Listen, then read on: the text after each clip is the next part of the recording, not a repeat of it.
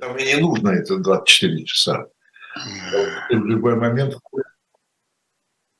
а, Добрый вечер. Нам сказали, что мы в эфире. А, добрый вечер. Это программа 2023. А, я ее ведущий Виталий Дымарский. Сразу же представлю сегодняшнего гостя и моего сегодняшнего и моего собеседника. Замечательный политолог, аналитик Андрей Пятковский. Андрей, приветствую вас. Привет, Виталий. Привет. Ну, сегодня такая дата, которая, собственно, предопределяет, безусловно, тему наших сегодня. Хотя, должен сказать, что если бы даже не было этой годовщины, я думаю, что все равно на протяжении всех случаев последнего года э, тема э, войны в Украине все равно была ежедневной и единственно актуальной, я бы сказал. Но сегодня она актуальна вдвойне, я не знаю, насколько мы э, готовы, то есть мы, конечно, готовы э, подводить итоги этого года. Я думаю, что, может быть, ну, для меня, во всяком случае, главный итог – это то, что вообще, что это уже длится год. Да, и непонятно, что это и длится только первый год. Сколько еще впереди? Вот есть какое-то представление или предчувствие, скорее, представления, конечно, ни у кого нет. Э, спрашиваю я для, для начала у Андрея Пятковского. Мне кажется, что вот события последних двух недель этого года, теперь уже новое летоисчисление в России ну, да. вообще на Евразийском континенте с 23 февраля, э, оно говорило, я имею в виду поездку Зеленского по европейским столицам, двухдневную. Нет, нет, я начинаю с Зеленского. А, Зеленского. Зеленского. Я говорю, это, я говорю, две недели они работали синхронно в одном режиме. Вот триумфальная поездка Зеленского по европейским столицам. Двухдневная Мюнхенская конференция. Там были сделаны, на мой взгляд, заявления даже более значительные, но мы, может, поговорим об этом, чем те, озвученные Байденом э, в, в Киеве и Варшаве. Но самое громкое заявление Байдена в Киеве – это сам факт его прибытия в Киев, конечно. Вот. И... В день послания путинского. Да. И, кстати, в день неудач оказалось еще, что в день неудачного испытания российской ракеты «Сармат», которой он грозился всему миру последний год. Мне кажется, что вот эти события, они частично дают ответ на поставленный вами вопрос. Запад, ну вот как-то известная российская мем, исторический Россия сосредотачивается – приписываемый князю Горчакову. Так вот, мне кажется, Запад сосредоточился.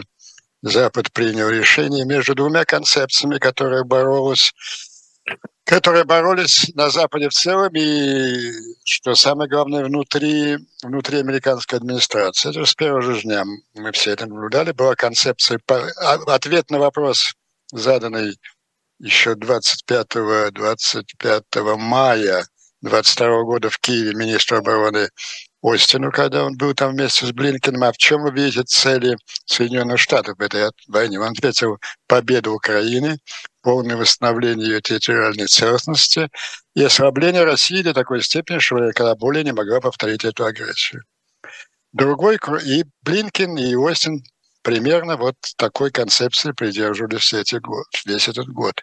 Но мы знаем и точку зрения другого очень видного деятеля американской администрации, это помощника э, президента по вопросам безопасности Джека Сальма, он отвечал иначе на этот вопрос. Он постоянно отвечал, целью нашей, нашей является не допустить поражения в Украине. Это разные концепции. Победа и не поражение. Вот почему так стандартно всегда разбивалась история с помощью, военной помощью американской. Ну, даже не в течение года, а если загнуть немножко вглубь, на несколько лет раньше. Ну, сначала же говорилось еще во времена Обамы, что ни в коем случае нельзя давать, нельзя давать э, Джевелин, что вы, это провокация спровоцирует Путина, сказать, он черт знает, что сделает. А вот мой бывший коллега Дмитрий Витальевич Тренин бегал по всем синктенкам американским, да что вы, ни в коем случае нельзя. Путин же, я, я знаю этих Russians. Russians на это обязательно отреагируют с применением ядерного оружия. Ну, дали потом Джавелины. Потом те же разговоры были последовательно и с э, гаубицами, и с хаймерсами, и с патриотсами, и сейчас они ведутся, уже заканчиваются и с, дальнобойными ракетами, и с самолетами. Они тоже решаются эти вопросы положительно, потому что всегда было вот это сопротивление вот этих двух школ, э, практически на каждом этапе сторон, так называемые непораженцы, которые, как я их называю, старались вот сократить номенклатуру передаваемого оружия. Ну, чем объяснялась такая позиция? Э, да, и те, и другие были за поддержку Украины как жертву агрессии. И те, и другие понимали, конечно, а сейчас это уже стало единодушным, единодушным сознанием э, западного политика, что Украина, конечно, защищая свою независимость, она сражается за за, защищает весь западный мир, цивилизованный мир, свободный мир, как вы хотите.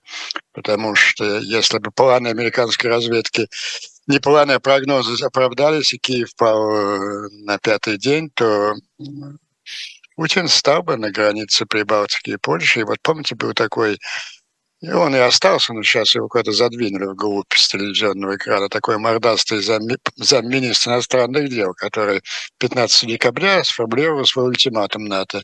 Собирайтесь в манатки, убирайтесь вновь. Планы Запада были обширны. И планы Путина. Это, вот мы, кстати, на «Эхо Москвы», вашем предшественнике, э, очень подробно э, обсуждали это и с Алексеем Венедиктом. У нас было большое интервью. Вот он же первый как э, некий такой инсайдер, которого иногда приглашали все благие на пиры, рассказывал нам обществу очень важную информацию о так называемой мобилизационной группе, сложившейся внутри путинской администрации, и очень правильно называл состав этой мобилизационной группы. Это прежде всего братья Ковальчуки, э, Патрушев. Вот эти люди толкали Путина они даже более были заточены на эту идею реванша, реванша. Вот то, что, то, что Путин развязал не 23 февраля, а 20, 20 февраля 2014 года, это дата... А за что реванш? Андрей, за что реванш? Реванш за поражение советского... Гитлеровский реванш. Гитлер развязал Вторую мировую войну за, как реванш за поражение Германии в Первой вот эта мобилизационная группа, активным членом которой является Путин, ее идея, она последние 10 лет, ну, начиная как минимум с своего Мюнхенской речи, разрабатывает идею Четвертой мировой войны как реванш за поражение Советского Союза в Третьей мировой войне. Имеется в виду холодная война.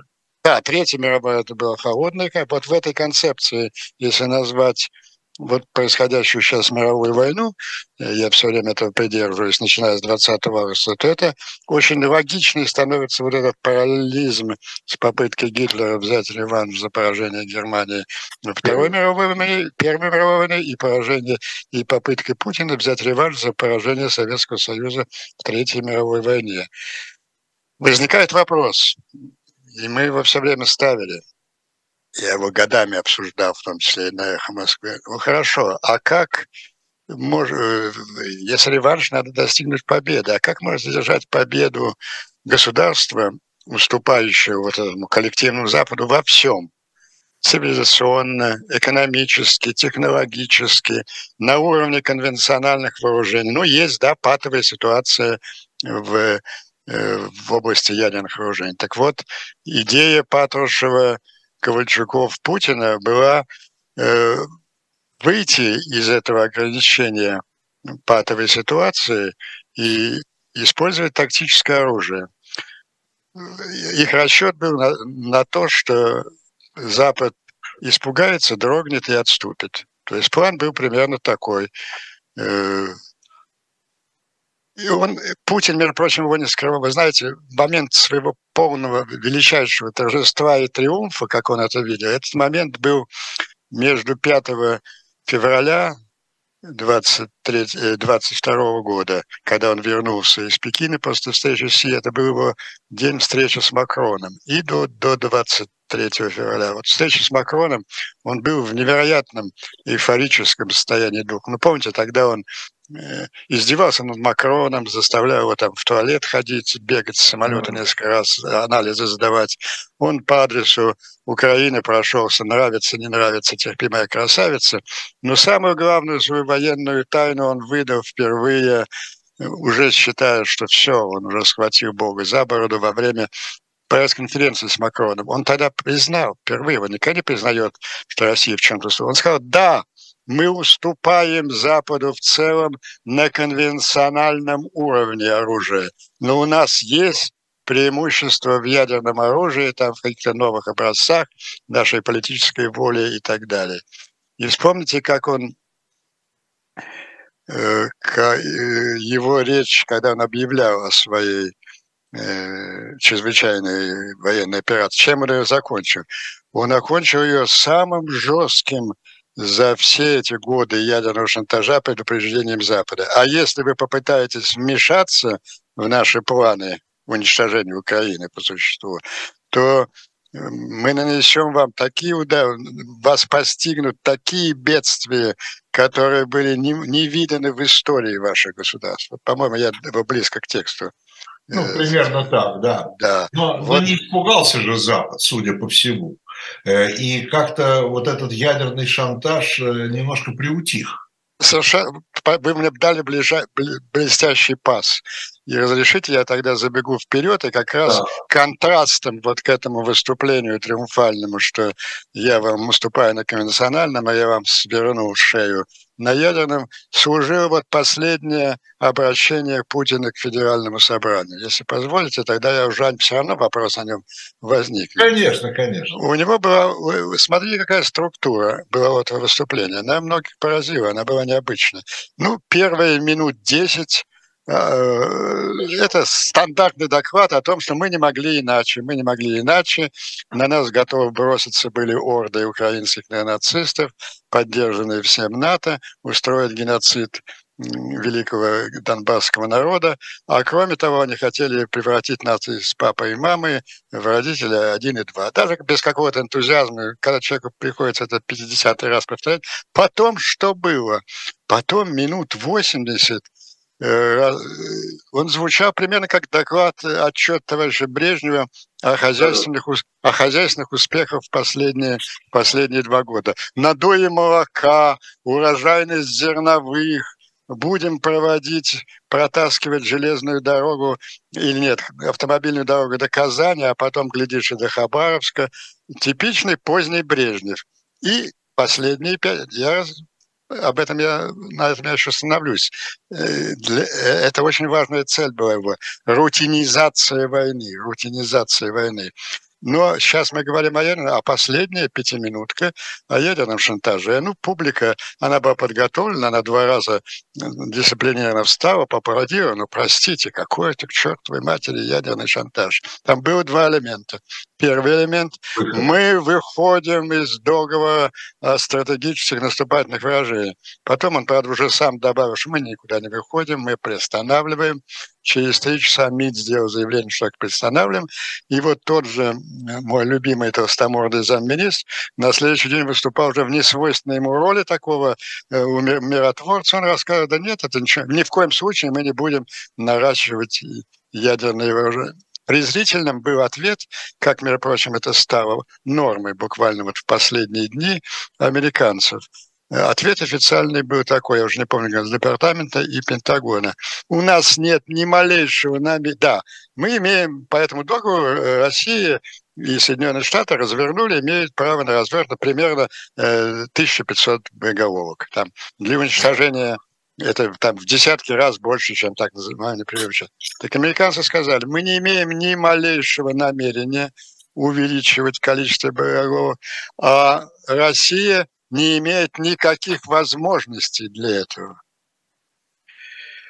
Это первый элемент шантажа. Второй элемент шантажа, он также гордо тоже зал вскочил, потому что вот вся эта, если у нас образовалась такая фашистская клака, безумствующая на всех там шоу Соловьева, Скобеевой, но они в последние дни все время кричат, давайте выйдем из договора ядерных испытаний, там взорвем ядерную бомбу над э, Ледовитым океаном, Атлантическим и так далее. И вот он затронул тему подзем... ядерных испытаний. Аудитория тоже, конечно, дисциплинированно вскочила и аплодировала, не понимая, о чем речь. Но никто не прислушивался к тому, к тому, что он говорил. А я все-таки как в прежней своей жизни специалист по ядерной стратегии внимательно прислушивался. И он говорил следующее. У нас появились данные, что американцы вот коварно хотят выйти из договора о запрете ядерных испытаний и произвести какие-то взрывы ядерных зарядов. Это чушь собачья. Не потому, что американцы там хорошие или плохие, им это не нужно. Они давно освоили технологию тестирования, Пьюнтон, тестирования э, готовности ядерных зарядов. Так что все это американский замысел он выдумал. Но он сказал следующее. Ну вот если они это сделают, тогда мы тоже да, а так как он знал, что это не сделать никогда, то по существу он торжественно поклялся в ответ на эти призывы ультрафашистской группы никогда не выходить из договора по ядерному. То есть, понимаете, это было ну, может быть, э, два эпизода. Один могло быть случайность, но оба работают по одной модели. Он как подмигивает, подмигивает Западу. Вы слушайте, я не сумасшедший, вы напрасно меня встречали. Не сумасшедший. Я вынужден тут как-то так бросать какие-то кости нашему безумствующему быду, но я не сумасшедший, я рациональный человек, никакой ядерное оружие не стоит. Давайте вот подумаем, договоримся о чем-то и так далее. Это Кстати, большая эволюция от, от 22-го. От 22 Кстати говоря, сегодня, ну, я сегодня читал, может быть, она вчера появилась, э, очень большая статья Financial Times, э, как раз тоже годовщине этой войны. Э, там довольно интересная вещь, там нужно, конечно, проверять эти источники британской газеты, насколько они действительно источники, вот, но они, ссылаясь на источники, пишут, что э, Путин как бы в своем окружении это сказал, э, что он понял бессмысленность э, э, использования тактического ядерного оружия. Ну, еще бы не понял. Ну, во-первых, для этого очень многие внесли свой вклад, чтобы он окончательно понял. Во-первых, я помню прекрасно эту дату. Это у нас в Вашингтоне было воскресенье, утром, прайм-тайм, 2 октября. Байден выступил, выпустил на экран двух своих советников, как бы принадлежащих к соперничеству лагерям вот победы и не поражения, и Блинкин выступил, и Селливан. Они выступили с одним и тем же текстом. Вы знаете, мы только что поговорили с своими каунтерпартами там в Кремле, и мы им объяснили, что ни в коем случае, если бы, если Путин только попробует применить тактическое оружие в Украине, последствия для России будут, я запомнил, Селливан сказал horrific, а Блинкин сказал catastrophic. Ну, там через несколько часов в эфир вышли отставные генералы. И дипломаты, там Бен Ходжес, э, Джон Хербс, и они пояснили смысл этой хоррифик и катастрофик. Мне сказали, что шло очень подробное обсуждение, чем отвечать на подобные акции. Единодушно решили ни в коем случае не повторять преступления российских властей и, и не отвечать каким-нибудь ядерным ударом по Украине, оккупированной или по России. Мы можем наказать Россию гораздо более жестоко, а именно э, огневым воздействием с НАТО с, территории НАТО, не ходя даже на российскую территорию, уничтожить спокойно весь российский флот и испепелить всю российскую группировку. Ну, понимаете, если 15 хаймерсов поставленных Украине летом, они изменили характер борьбы, стали позволили украинцам перехватить стратегическую инициативу, то что могут сделать там сотни томогавков, десятки F-16 и F-35? Ну, еще в вишенки на торте эти люди спокойно объявили, наконец, что, кроме того, Путину было обещано, что его в этом случае убьют. Это был первый очень серьезный сигнал. А второй, вот сейчас обсуждается, я боюсь, что вы меня тоже об этом спросите, китайский план мира. Ну, конечно, да. Э, это оказалось сплошным фейком. Но я, но я примерно так... Э, э, ну, то есть товарищ Си присоединил себя к сонму таких выдающихся замечательных людей, как Папа Франциск, президент У, этот самый Мак, как его, Гейтс, Маск, Григорий Алексеевич Явлинский. Вот все они примерно предлагают, давайте прекратим крово, кровопролитие. Давайте жить дружно. Давайте жить дружно. Да, но китайцы сделали, надо отдать им должное, очень существенный вклад. Ведь и мы его видели, это э, я пересказываю разговоры Салливана и, и Блинкина, я их не слышу, но я пересказываю, потому что у меня есть достаточно источников, а вот лекцию, которую товарищ Си уничижительную произнес Путину на шанхайском саммите в сентябре прошлого года, по-моему, это было в Самарканде, и ее слышал весь мир. Он объяснял Путину, что нельзя руководителю ядерной державы так себя вести в 21 веке, прибегая к ядерному шантажу. И то же самое ему Моди рассказал. Ну и, конец, последний, может быть, аргумент, но на Западе он произвел большое количество психологических впечатлений – это последний опрос общественного мнения, когда 89% украинцев ответили, что в случае ядерного удара по украинскому городу, их, их ненависть, сопротивление России будет только еще более яростным и никогда не пойдут к ним переговоры. Но это я повторял все время. В течение года мне приходилось объяснять, что вероятность ядерного удара близка к нулю. Это так называемые три «нет» Пьянковского. Первое – это не, не, не имеет никакого военного значения, ничего не изменит. Второе – за это накажут. И третье, между прочим, это очень важно. У него нет ядерной кнопки, на которую он в отчаянии мог бы нажать. Применение ядерного оружия – это сложнейший процесс, требующий взаимодействия там 20 как минимум офицеров генерального штаба, и все эти люди сойти с ума не могут. И он это, видимо, понял, вот, и пос, вот его последний... Или ему дали понять. Или дали понять. Ну вот, ну три сигнала было достаточно сильно. Вот. Дали да, кстати, ему, здесь интересно, дали ли ему понять внутри? И вы знаете, вот для меня аргументом, конечно, серьезное издание Financial Times, там они ссылаются на десятки людей, источникам, все выглядит правдоподобно, но для меня вот это, вот это выступление Путина, это явное доказательство, согласитесь. Я еще главное не сказал, вот эта рутинизация, что значит эти 80 минут? Раньше все кричалось, там основные были, дойдем там Киев, дойдем до польской границы, так никогда не позволим. А сейчас он, он понял, что все эти планы победы в счет мировой войне, там, присоединение большей части Украины, сменение ее режима, они невыполнимы. И сейчас он уже, он прежде всего сражается за свою жизнь. Ему нужна какая-то модель, ну, которая не, не кричит о колоссальном военном поражении Путина и не угрожает его политической власти. А что... это война, это перманентная война. Рутинная война, рутинная война. Вы знаете, да, замечательно. Вот я, и самые замечательные были не, не удои молока, и, а самое, обещание на полгода, раз в полгода в отпуска спускать этих самых сражающихся на, на фронте героев. Да. Ну, это же классика, это Орвел, 1984. Евразия с Остазией сражаются вечно и большому брату это не угрожает, это рутина.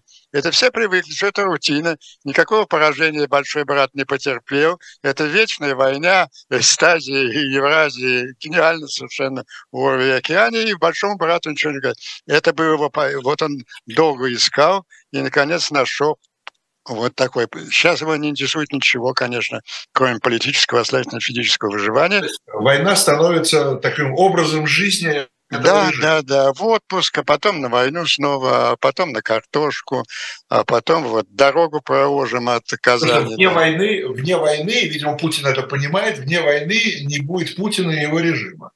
Да. Да, да, да, да, так вне войны будет, вне, вне войны мы можем оказаться только в одном случае, в случае явного артикуляции поражения, катастрофического поражения. Это, Нет, ну, многие, э, вот я здесь разговаривал там с бывшим нашим министром иностранных дел, с Андреем Козыревым, вот, он считает, что э, Путин вполне может с помощью пропагандистов своих выдать за победу даже то, что он завтра выйдет и скажет, ну хватит воевать, давайте все отдадим, мы показали нашу силу и так далее.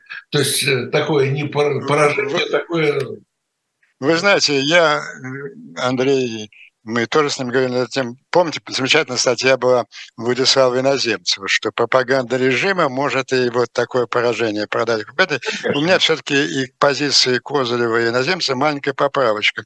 Это, это поражение на 100% легко будет продать как ничего не страшного, если человек на экране телевизора способен произнести слово «товарищи». Товарищ Путин допустил ряд серьезных ошибок в украинском вопросе. Кроме того, в связи с ухудшением его состояния здоровья, он на самолете лично товарища Си выехал для длительного лечения в одном из э, высокогорных буддийских монастырей и так далее. То есть элита отказавшая. Вот это, собственно, Запад сейчас и предлагает Путина. И вы знаете, он даже называет имена тех людей, которые могли бы это в момент демонстрации Лебединого озера, как он называет, не включая их в санкционные списки и в списки военных преступников. Вот я уже говорил вам, что э, на меня даже э, Мюнхенская конференция произвела больше впечатления, большим для меня доказательством было вот этой новой решимости Запада, чем выступление Байдена. Два визита Байдена тоже было следствие. Первое – это, конечно, выступление Харрис, это не просто публицистика, обличающая военные преступления. Она сказала, извините, я профессиональный прокурор э, штата Калифорния. Я знаю, что такое сбор доказательств, что такое представление мнений. Соединенные Штаты официально обвиняют российские власти в систематическом совершении преступлений против человечности. И мы сделаем все, чтобы все Э, исполнители рядовые эти и их superiors, и все начальники, отдававшие приказ, э, предстали перед судом и понесли ответственность. То же самое повторил Байден. Это вычеркивает Путина из состава переговорщика. И в то же время Запад отчаянно хочет э, ну, как-то вот эту финальную стадию провести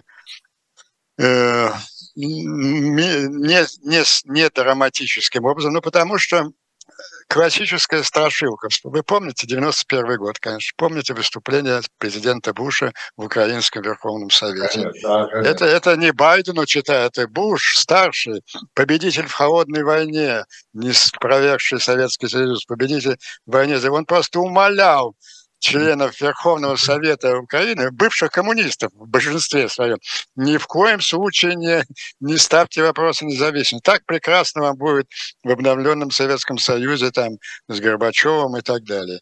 Вот так, потому что они боялись там вот те же страшилы, которые сегодня.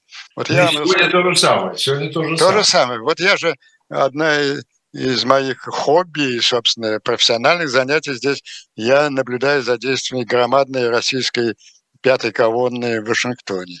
Вот первый, ну, мы же знаем всех наперечет, там, Дима Саймс, Дмитрий Константинович Саймс, там, Том Грэхем, там, ну, масса выдающихся людей. Э, ой, столько тем, что приходится все время перебивать самого себя. Вот да чтобы я не забыл. Андрей, еще поговорил. Надо будет еще поговорить. Да, да. Вот я начал об, об, о, о, пятой колонии, и ведь очень долгое время и я лично причислял к ним э, Киссинджера гены. Ну, не, не в плане человека, сидящего там на зарплате, или, а ну, идеологически. Этот человек последние 30 лет своей жизни посвятил борьбе против расширения НАТО, за нейтральный статус Украины, ни в коем случае не допущение э, ее в западной структуре. И вот надо отдать, у меня такая, может быть, чисто эйджистская солидарность, но человек в сто лет – проявил такую смелость интеллектуальную, честность. Он сказал, я ошибался. Я всю, все последние 30 лет, я думал, что вот эта политика умиротворения, нерушения НАТО, она спасет нас от войны. А теперь я понял, что вот именно эта моя политика и привела к войне, потому что она внушила, внушила Путину безнаказанность. Но это так, о Киссинджере, а теперь о пятой колонии. Ее деятельность разбивается на два периода. Был год, было, значит, шесть, первые шесть месяцев они пугали Запад э, силой России, ядерным оружием. Вот это же не, не провоцируйте, ни в коем случае не провоцируйте Путина. Я знаю этих Russians, Russians могут ядерное оружие и так далее. Ну вот примерно где-то к октябрю, вот когда эти предупреждения были сделаны, в общем, это, это увяла эта тема, и Запад понял, ну, в конце концов, что значит, если все время отступать перед ядерным шантажом, на каком основании? И в ядерной сфере Соединенные Штаты намного э, опережают э, Россию. Ведь весь его смысл шантажа был в том, что он э, выйдет и скажет, вот пройдет как нож масса Украину, выйдет на границу Прибалтики и Польши и скажет, да, я понимаю, что вы меня конвенциональном уровне сильнее, но тем не менее я вот иду в город Нару освобождать русские земли, а если вы сунетесь, то я э, вот у меня ядерная бомба, я ударю, нанесу тактический удар по одному городу или по американской группировке. И он был убежден, что Запад э, ужаснется и отступит. Но это же не могло продолжаться бесконечно, и поэтому Запад все-таки принял решение. Ядерным шантажом закончилось. Кстати, сам, сам Путин признал после вот этого предупреждения 1 октября, у них же какой нарратив пошел работать? Да мы никогда это не думали, мы, ядерная война невозможна, в ней не может быть победителя, а нам и не нужно ядерное оружие. Мы можем Украину загнать в каменный век, это дословно их тезы, конвенциональным оружием, разрушая инфраструктуру их городов. И начали это вот с 10 октября, они начали систематизировать. То есть первые полгода они пугали пугали страшные вещи. А во вторые полгода они вернулись вот к этой классической теме. Ну что вы, ни в коем случае нельзя. Ведь в случае такого очевидного да, мы понимаем, это агрессия, да, Украина в конце концов как-то, может быть, даже вернет свои территории, но давайте это сделаем как-то мягко, постепенно, потому что, вы же понимаете, если падет власть не только Путина, но и всей вот, э, его клана, это же классическая русская смута, гражданская война там на э, громадной, почему-то они любили такую фразу, на, на территории 11 часовых поясов, 11 time zones, они очень любили говорить, давайте это предотвратить и как-нибудь вот так постепенно и так далее. Вот. Но сейчас Запад, по-моему, принял решение. Ну, прежде всего, оно выражается... Вот циники, когда я все время обращал внимание той же украинской аудитории на растущее сознание Запада, понимание той идеи, что сейчас... Да, вот буквально сейчас я приведу несколько цитат, не называя авторов. Это говорили такие люди, как Байден, Столтенберг, Остин, примерно все одно и то же. Что на Украине сейчас решается судьба мира в 21 веке. Эта война решит, в каком мире будем жить мы и наши дети. Это речь идет. Это мысль, в общем, завладела сознанием Запада. И постепенно, но мне отвечали скептики, ну хорошо, а как же, а как же дальнобойные ракеты, а как же, а как же э, файтер F-16.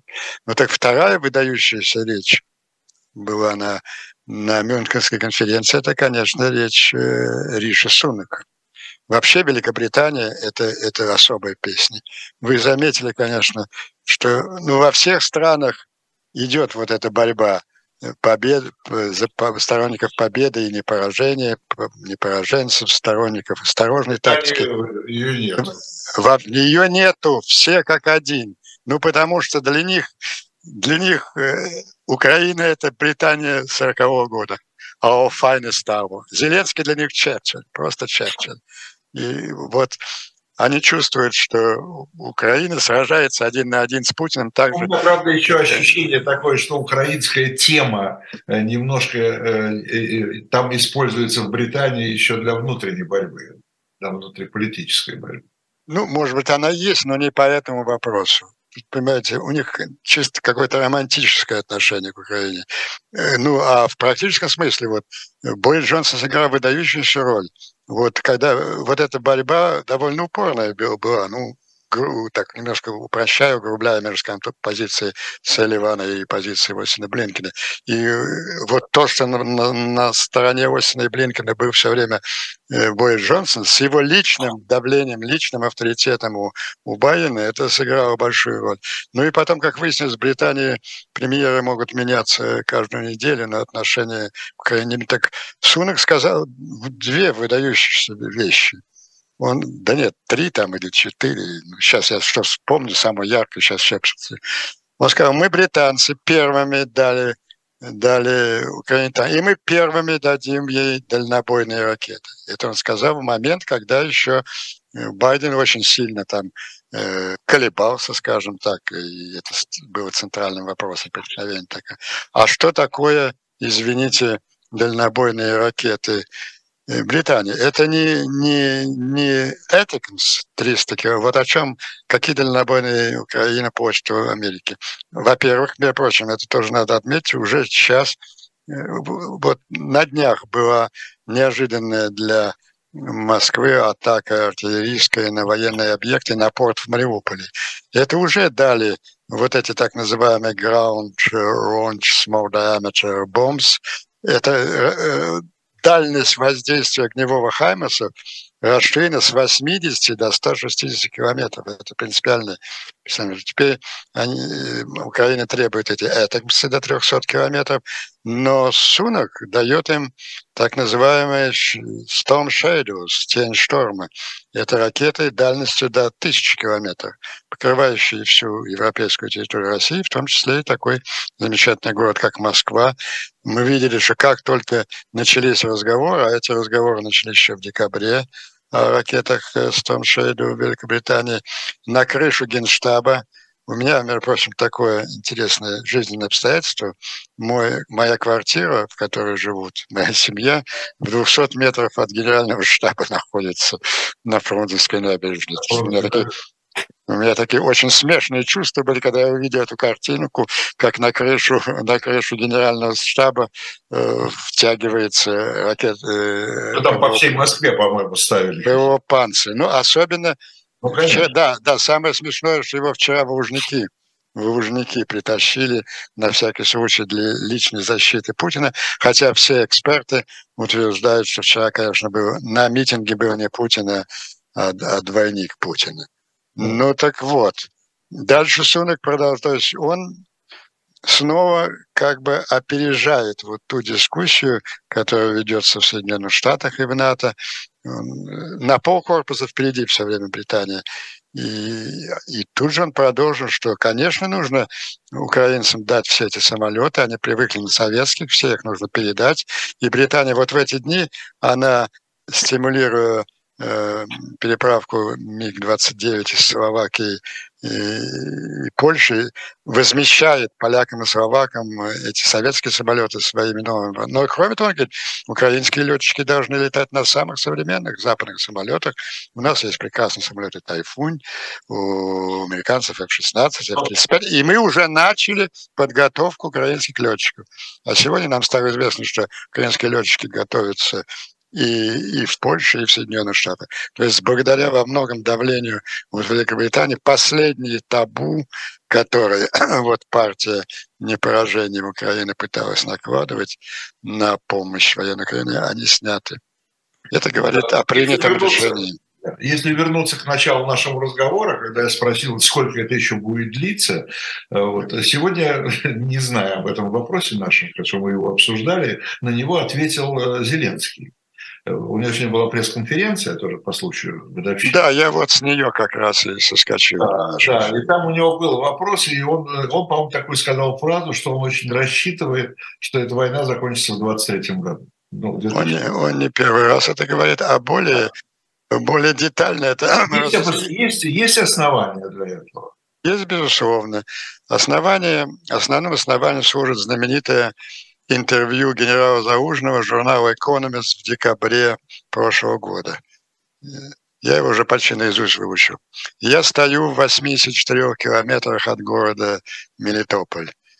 И я готов пройти этот путь, освободить этот город и по существу разрушить систему российской обороны. Тут я поясняю немножко.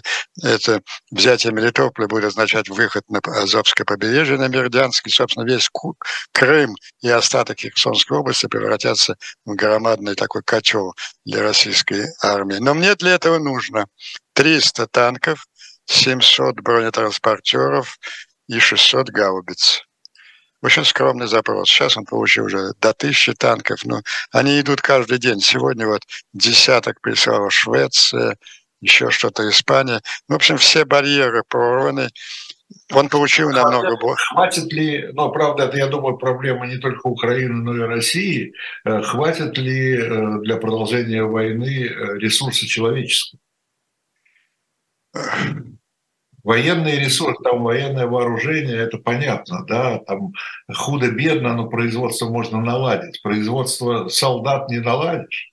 Так вот, над той войны, которую Путин вчера агитировал, вот этой вечной войны между Астазией и Евразией, рутинной войны, конечно, не хватит. И это одна из причин, почему и Запад, и, и, и, и Украина хочет процесс форсировать.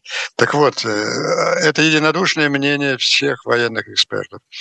Март и апрель – это время военной распутицы.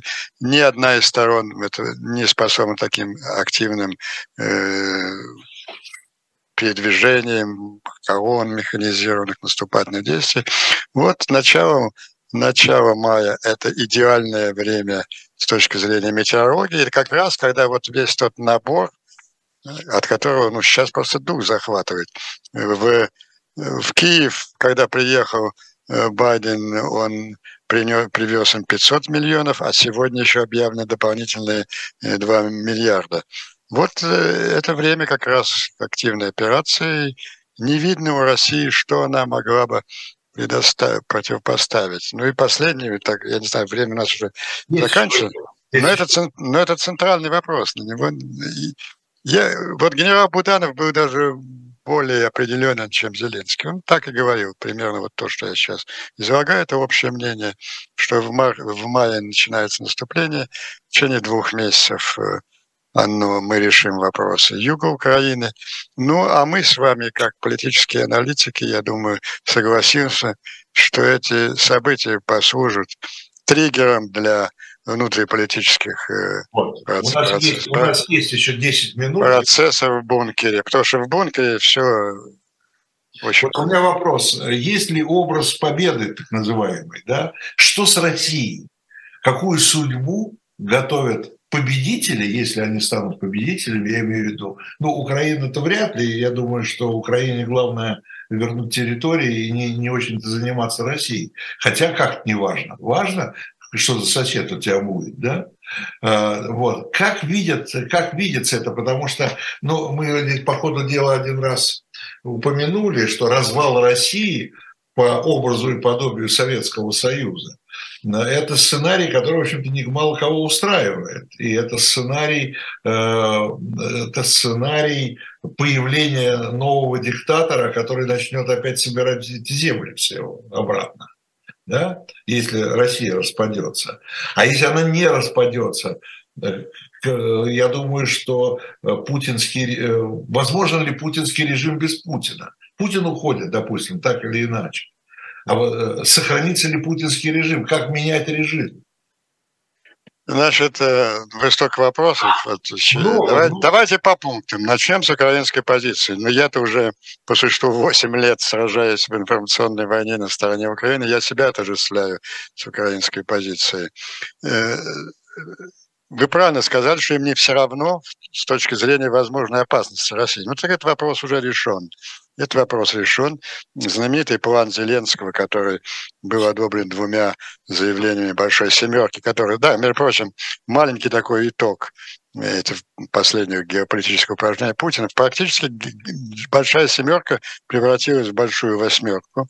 Последние два совещания онлайн 12 октября и 12 декабря проходили с участием Зеленского активнейшим, так как эти совещания были по вопросу Украины, после чего Зеленский проводил, извините, селекторное совещание с главами семьи. И сейчас и Зеленский приглашен уже э, в Японии будет живьем, они встречаются в мае, большая семерка, большая восьмерка сформировалась.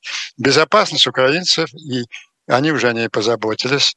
Столтенберг на днях заявил, да, Зеленский приглашен, конечно, на саммит НАТО в мае, и Столтенберг заявил уже очевидную вещь, о которой все эксперты говорили, начиная с того же Киссинджера, что после победы Украина будет ускоренным образом принята в НАТО. И знаете, что самое интересное? Что это не какая-то любезность Украине. Теперь весь Запад понял, что участие Украины в НАТО – это не гарантия, не столько гарантия безопасности Украины, сколько гарантия безопасности Западной Европы. Потому что выяснилось, что единственное, они мечтали 50 лет о какой-то европейской армии ну, чтобы не надеяться на Соединенные Штаты, конечно. Единственная европейская армия, которая существует на европейском континенте, это украинская армия. И все военные эксперты западные понимают, что сейчас это вопрос не столько о присоединении, о допуске Украины в НАТО, сколько они упрашивать должны, выстраиваться в очередь, упрашивать Украину стать вот этим гарантом безопасности Европы послевоенной, послевоенной э, истории. Так что, естественно, вот это новое, сейчас я ничего не говорю о внутренних процессах э, России, сознательно вот как, как изолировать, как э, гарантировать от э, еще одного э, имперского искуса.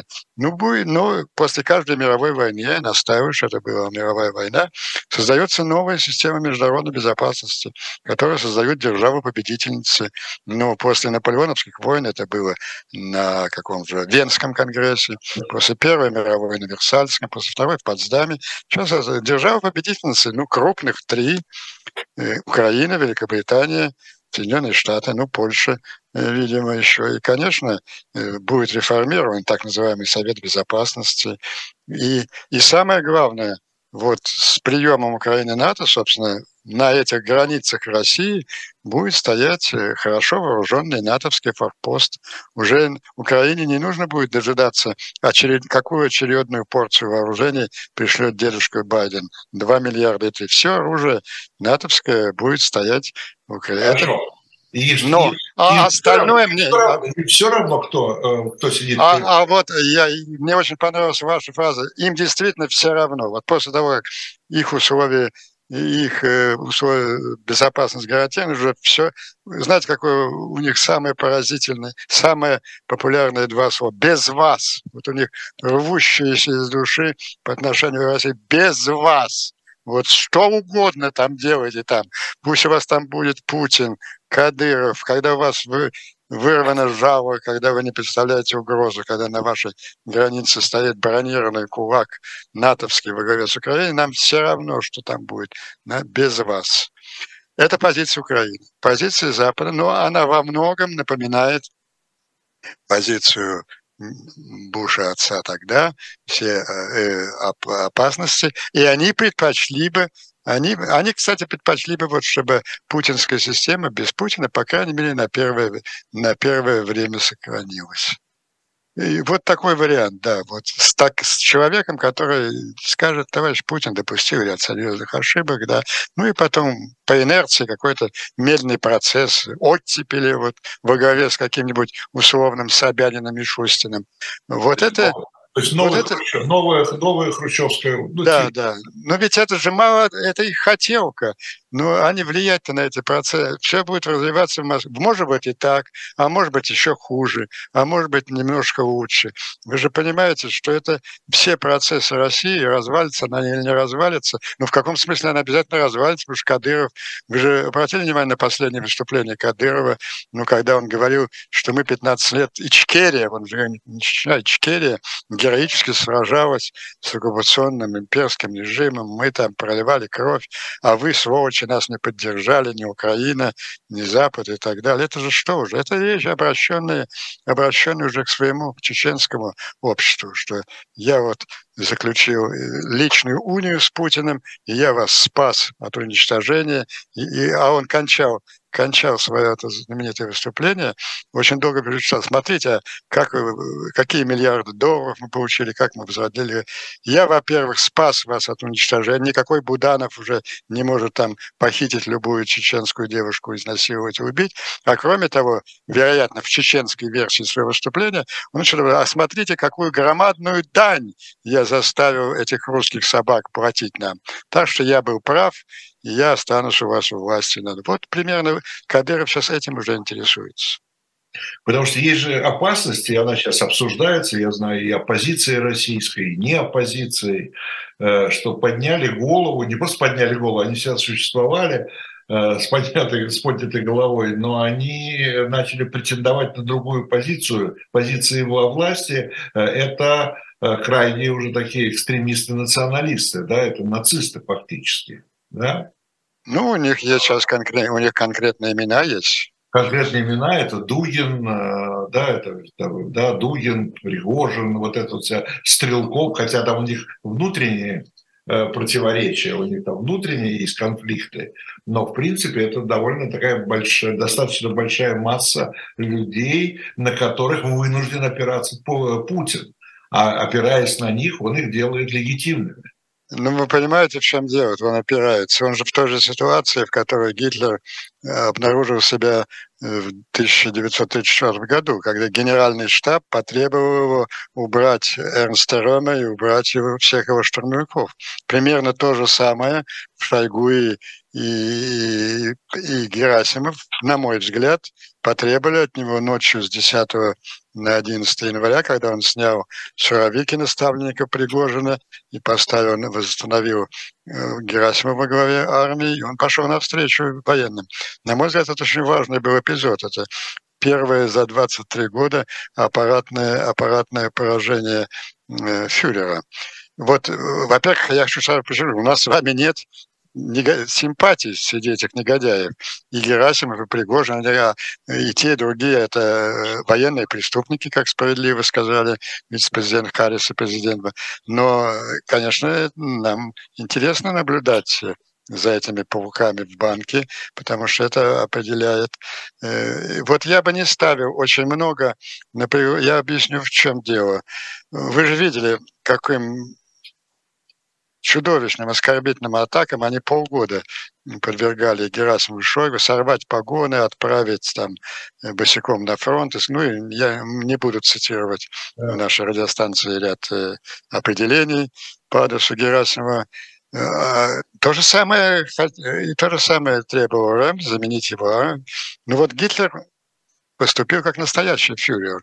Он понял, что ему надо выбирать между двумя силами. Он выбрал, кого ему нужнее. Конечно, армия ему важнее, все его внешнеполитической программе он спокойно дал Рему, своему ближайшему другу, который сыграл громадную роль в приближении к власти, пистолет с одним патроном. А вот Путин поступил не как фюрер, он поступил как фюрерок.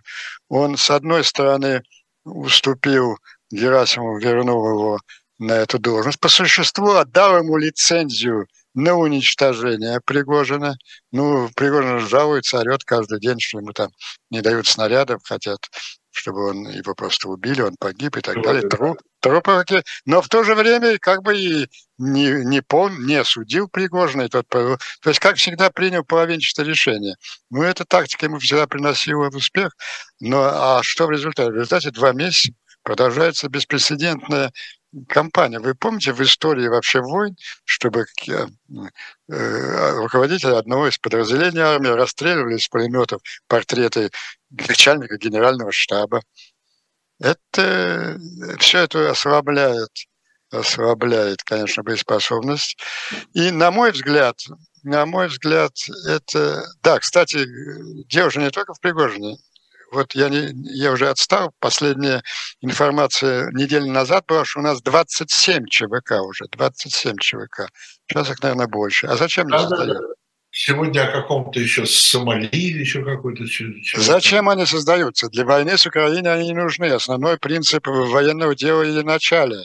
Они создаются для другой войны, для постпутинской поствоенной ситуации. Я ее в одном из своих эфиров назвал гражданской, но меня поправили, конечно, для гражданской войны нужны граждане. Вот классическая гражданская война белых и красных. Но за каждой стороной стояла какая-то идеология, какое-то представление. А вот эти ЧВК – это мафиозная война они уже сражаются за, ну, Кадыров сражается за независимость Чечни, а все остальные 26 сражаются за громадный передел собственности. Ну, все понимают, что ну, не сегодня, завтра, может, послезавтра э, путинская группировка уходит от власти, освобождается триллионы собственности. И вообще в России вся собственность повисает. Кому принадлежит Норильский никель, Красноярский алюминий, там «Газпром», в конце концов. Только что все же кому-то принадлежит по понятиям, э, все решалось администрацией президента. Вот эти 27 ЧВК, эти люди будут... И обратите внимание, больше половины из этих ЧВК – это губернаторы. Ну, а губернаторы тоже мультимиллиардеры, владеющие солевыми ресурсами своего региона. Им нужно тоже да, и бизнесмены, а вот Тимченко организовал ЧВК, а этот не для перехвата собственности, это для защиты своей собственности, и Ротенберги как-то. То есть все вот эти серьезные люди, они думают уже о поствоенной и постпутинской ситуации. И, конечно, ни украинцы, ни американцы у них могут быть разные хотелки украинцев, американцев, у нас с вами, у нашей оппозиции, а решать будут какие-то внутренние силы. Извините, это мне звонок скайпа. Ну и два слова, ну хорошо, а вот во всей этой э, конфигурации, которую, мы, которую вы описали, Э, ну, так называемая российская оппозиция, которая растеклась по миру, частично в России, частично за границей. У нее есть какие-то шансы? И, извините, я отвечу на секунду. Алло, алло, Гурам, у меня эфир идет, я перезвоню тебе через полчаса. Ну хорошо, завтра утром созвонимся тогда, у меня сейчас эфир, пока. Так. Извините, это из Грузии звонили мне. Да. Кстати, вот э, один из итогов. Э, Украина еще не достигла своей победы, но она, она очень много уже сделала. Ну, во-первых, вот этот сценарий сейчас э, уже никакой Путин, никакой Прибалтики, никакой Польши не угрожает. Она сорвала своим героическим сопротивлением вот этот сценарий реванша Четвертой мировой войны. Она спасла Тайвань. Потому что, представляете, если бы Киев пал через пять дней, это был бы такой... Для американцев это было бы уходом из мировой истории. И тайваньцы сами бы принесли ключи от острова в Пекин. И обратите внимание, вот меня подтолкнул звонок из Грузии, как осмелели и по-новому повели себя все постсоветские страны. Они уже чувствуют себя гораздо более более самостоятельно. Все, у нас время закончилось. Э, программа 2023 прощается на неделю. Через неделю новый гость, новые темы, э, новый, новый анализ. А э, я благодарю Андрея Пиантковского за этот разговор. Программу вел Виталий Дымарский. И до встречи. Спасибо, Виталий. До свидания. Спасибо.